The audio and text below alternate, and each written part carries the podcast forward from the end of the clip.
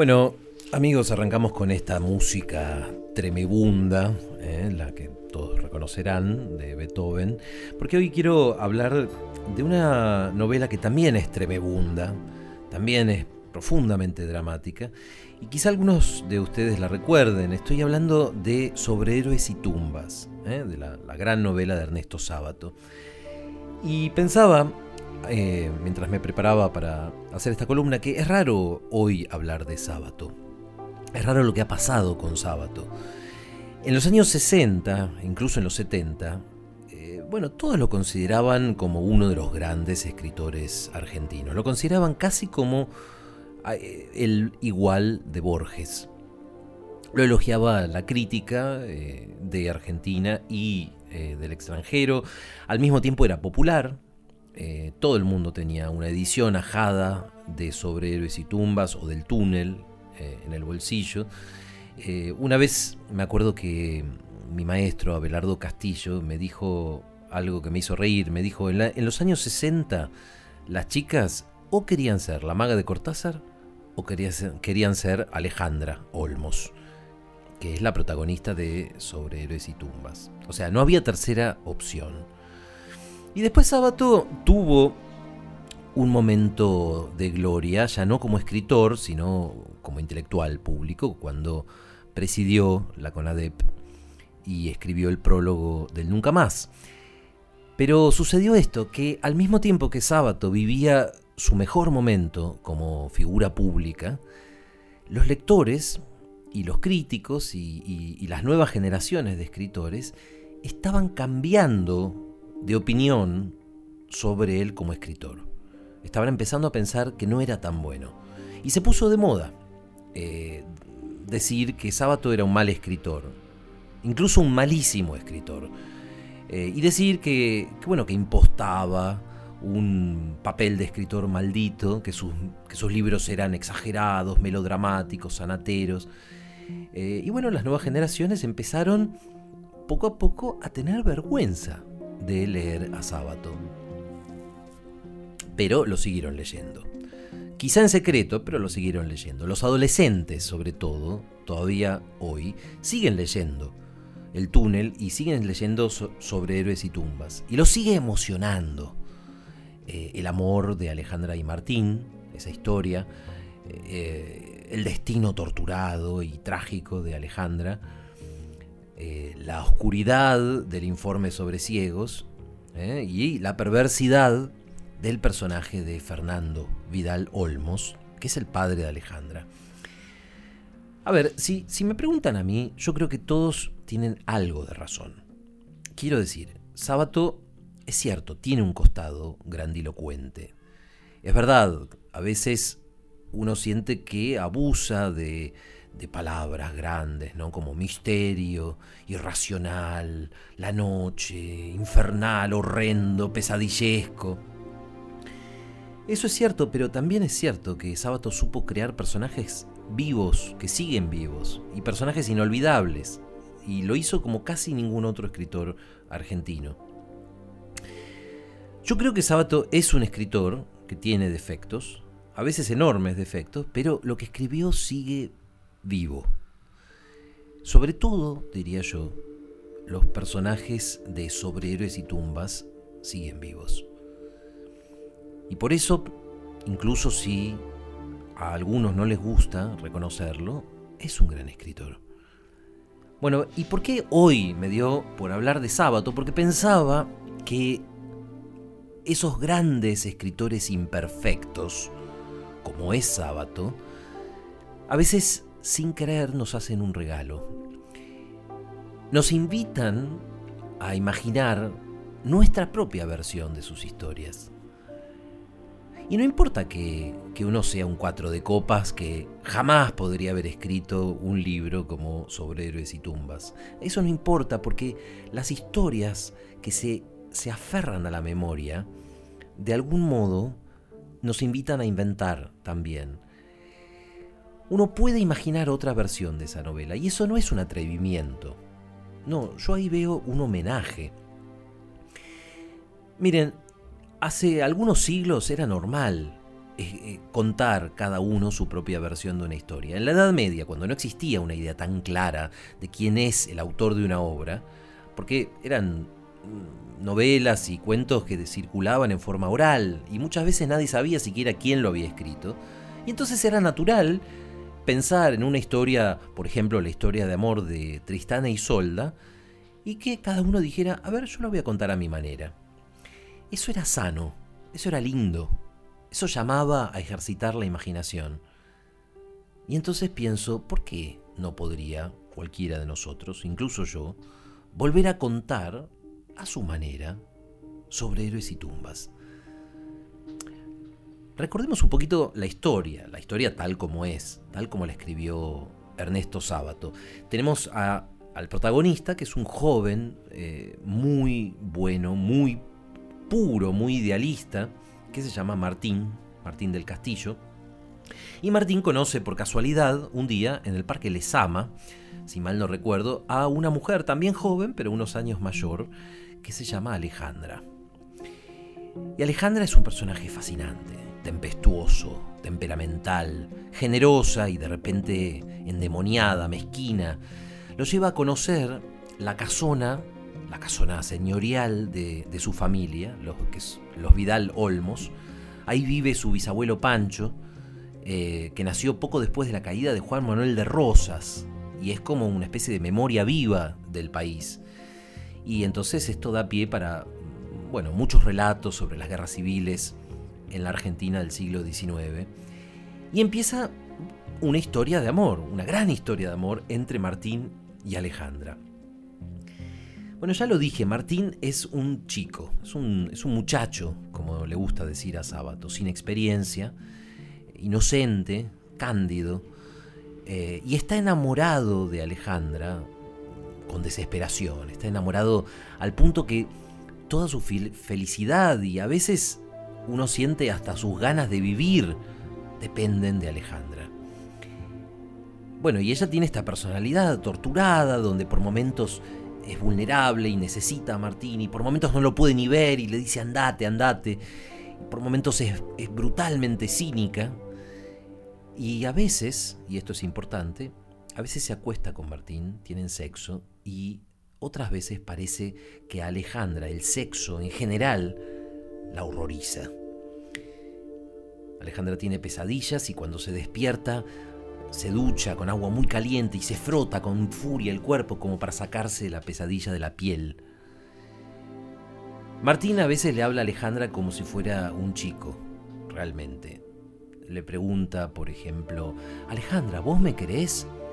Sí, te quiero, dice Alejandra. Te quiero y te necesito, de eso estoy segura y sin embargo a cada rato tiene que separarse de él.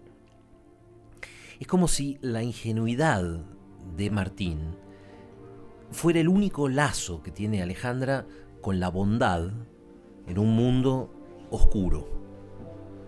Porque Alejandra vive en un mundo oscuro. ¿Y por qué es tan oscuro el mundo de Alejandra? Bueno, tenemos una pista en la novela cuando Martín sorprende un día a Alejandra caminando del brazo de un hombre mayor y poco después la acusa de tener una relación con ese hombre. Y Alejandra, bueno, pierde los estribos y le grita con todas sus fuerzas, imbécil, imbécil, ese hombre es mi padre. Y así son los dos, las dos primeras partes de la novela. Y después viene una tercera parte que es, diferente del resto del libro, porque está contada en primera persona y se llama Informe sobre ciegos. Es muy famosa esta parte, a veces se edita separada del libro. Y este informe sobre ciegos lo, lo, cuenta un personaje que al principio no sabemos muy bien quién es. Poco a poco nos enteramos de que es nada menos que Fernando Vidal Olmos, ¿eh? el padre de Alejandra. Así que ese hombre con el cual Alejandra andaba del brazo, y que a Martín le pareció que tenían una relación, escribe el informe sobre ciegos, que es un relato alucinado de un eh, obsesivo, de un psicópata y tal vez directamente de un loco. Vidal Olmos está obsesionado con los ciegos. Cree que todos los ciegos del mundo forman parte de una conspiración para dominar a la humanidad y para, llevarla a la perdición. Cree que los ciegos, detrás de esa apariencia vulnerable, ¿eh? en realidad dominan nuestro mundo desde las sombras. Y en este relato del informe sobre ciegos, Vidal Olmos alucina que él investiga a esta secta, trata de desenmascararla y que a la vez la secta lo persigue a él. La verdad es que Vidal Olmos es un perverso, es un, sádico, es un personaje que se, se complace en someter a otros, en humillar a otros, especialmente a las mujeres. Y bueno, a ver, creo que no, no es un gran spoiler si les digo que en cierto momento los lectores entendemos que Vidal Olmos tiene una relación incestuosa con su hija, con Alejandra. Y esto explica todo, ¿no? Porque ah, por eso los altibajos anímicos de Alejandra, por eso esa mezcla, por un lado, de sexualidad imperiosa que tiene, muy sensual realmente, y por momentos de horror al sexo. Y también la obsesión que tiene Alejandra con la pureza y con la inocencia, y los sueños repetidos que tiene con el fuego. Siempre sueño con fuego, dice Alejandra, siempre al final está el fuego. Y bueno, creo que con esto más o menos alcanza para refrescar o contar al que no la haya leído eh, de qué se trata sobre Eres y Tumbas. No voy a contar más, pero por ahora recordemos bien esto. Alejandra Vidal Olmos es una mujer desgarrada entre dos hombres. Eh, Martín, el inocente, y su perverso padre, Fernando. Digamos, la bondad de Martín, que Alejandra necesita, esa bondad a la cual se aferra, no alcanza, no alcanza a compensar la perversidad de Fernando. Y por eso Alejandra al final, bueno, termina de manera trágica. Hasta ahí, amigos, es la novela de Ernesto Sábato. Así la escribió él. Y ahora déjenme contar, como si estuviéramos en la Edad Media y todos pudiéramos contar nuestra versión de la historia, déjenme contar cómo, eh, bueno, con los años, con un, poco de ayuda de, mi mala memoria, eh, que me va desdibujando la novela, eh, yo empecé a imaginar otra manera de contar sobre héroes y tumbas. Yo imagino esto. Imagino que Martín, tal como pasa en la novela, conoce a Alejandra en el Parque Lesama. Martín le cuenta a Alejandra su vida, le cuenta que su madre nunca lo quiso, que muchas veces le dijo que hubiera preferido no tenerlo. Martín está desamparado, está sin trabajo, vive en una pieza miserable. Alejandra lo toma bajo su protección, le consigue trabajo. Un día le dice, vos y yo, Martín, tenemos algo importante en común. Y Martín, que admira a Alejandra, se pregunta qué puede ser, qué puede tener él en común con un ser tan portentoso como Alejandra. Y le pregunta, como si fuera un chico, ¿me querés Alejandra? Y ella le responde, sí Martín, te quiero, de eso estoy segura. Pero, pero, entre un capítulo y otro de esta historia de amor, los lectores vamos encontrando fragmentos del informe sobre ciegos. No sabemos quién lo escribió. No sabemos tampoco qué tiene que ver con la historia de Martín y Alejandra, pero vamos leyendo en esos capítulos alternados vamos leyendo cómo ese personaje sin nombre, ese paranoico, ese perverso que nos habla de la secta de los ciegos, bueno, eh, desarrolla su historia oscura. Y se va alternando, sigue la historia de Martín y Alejandra, ella tiene pesadillas, se despierta, se ducha con agua casi hirviendo, se frota la piel con furia como para sacarse la pesadilla de la piel. Y sigue el informe sobre ciegos, y el narrador cuenta cómo se encuentra regularmente con una ciega, a la que llama la ciega, que es una mujer que no sabemos si existe en la realidad o solamente en la imaginación de este tipo que narra. Y vamos entendiendo que hay una especie de rivalidad, una especie de lucha entre el narrador de esa historia y la ciega, que es una mujer ¿eh? que trata de dominarlo y él se resiste y trata de dominarla a ella. Vuelve la historia de Martín y Alejandra, sigue esa historia. Se encuentran en, en una plaza, Martín quiere acostarse con ella, le dice, vamos a tu pieza. Alejandra no quiere, no está de humor, prefiere ir al cine. Martín saca su corta plumas y empieza a sacar virutas del banco donde están sentados. Dale, Martín, no te pongas así, le dice Alejandra. ¿No ves que no me siento bien? Martín no contesta, sigue sacando virutas con su cortaplumas. Y al final Alejandra cede y van a su casa y se acuestan juntos. Vuelve el informe sobre ciegos. El narrador paranoico dice que la ciega lo acosa cada vez más para someterlo, pero él es más astuto y la va a someter a ella. Vuelve la historia de Martín y Alejandra.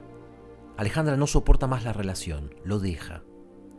Martín queda deshecho, desolado, llora, pasa unos días solo y por fin, una noche de tormenta, va a buscar a Alejandra al caserón de los Vidal Olmos y lo encuentra incendiado, en llamas.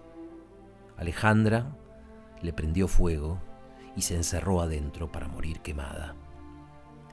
En ese momento Martín tiene una expresión extraña en la cara. No está triste. Su cara no muestra pena ni horror. Muestra algo que no se había visto hasta ahora, una especie de satisfacción. Saca de su mochila un cuaderno escrito a mano, que es el informe sobre ciegos, y lo echa a las llamas para que se queme. En ese momento entendemos que el autor del informe sobre ciegos era el mismo Martín, que a través de esa fábula alucinada sobre los ciegos, lo que a Martín hacía era narrar la forma en que él mismo violaba a Alejandra y abusaba de ella. Martín tenía dos caras, como el Dr. Jekyll y Mr. Hyde. Era el muchacho inocente, pero también, a otras horas, era el violador, y era el manipulador, y era el perverso. Y así se explica todo, los vaivenes de Alejandra, porque a veces no soporta estar con él, y otras veces sí, porque ella sufría los abusos de Martín, pero también lo quería en su faceta inocente. Era incapaz de resolver esa, contradicción y por eso Alejandra se mató. Así es la historia que imagino. Ese es mi sobre héroes y tumbas. Y me pregunto, ¿por qué me gusta esa? ¿Por qué me seduce la idea de que el inocente Martín también en secreto sea el autor perverso del informe sobre ciegos? No sé, tal vez porque yo creo que los amores demasiado incondicionales, como el amor que tiene Martín por Alejandra, muchas veces están en el límite mismo con la obsesión y con el abuso. Y también porque pienso que la bondad y la perversidad, la bondad y la maldad, en alguna medida, son facetas de todas las personalidades. Y Ernesto Sábato, que era un gran escritor, en su novela eligió separarlas. La bondad en un personaje, la perversidad en otro personaje. Le dio toda la bondad a Martín y toda la perversidad a Fernando Vidal Olmos. Y es verdad, con eso hizo una gran novela, una gran novela. Pero en alguna parte yo sé que está esperando ser escrita otra novela. Una novela donde la bondad y la perversidad no están separadas, son parte de un mismo personaje. Bueno, y a esa novela, a mí al menos, también me gustaría leerla.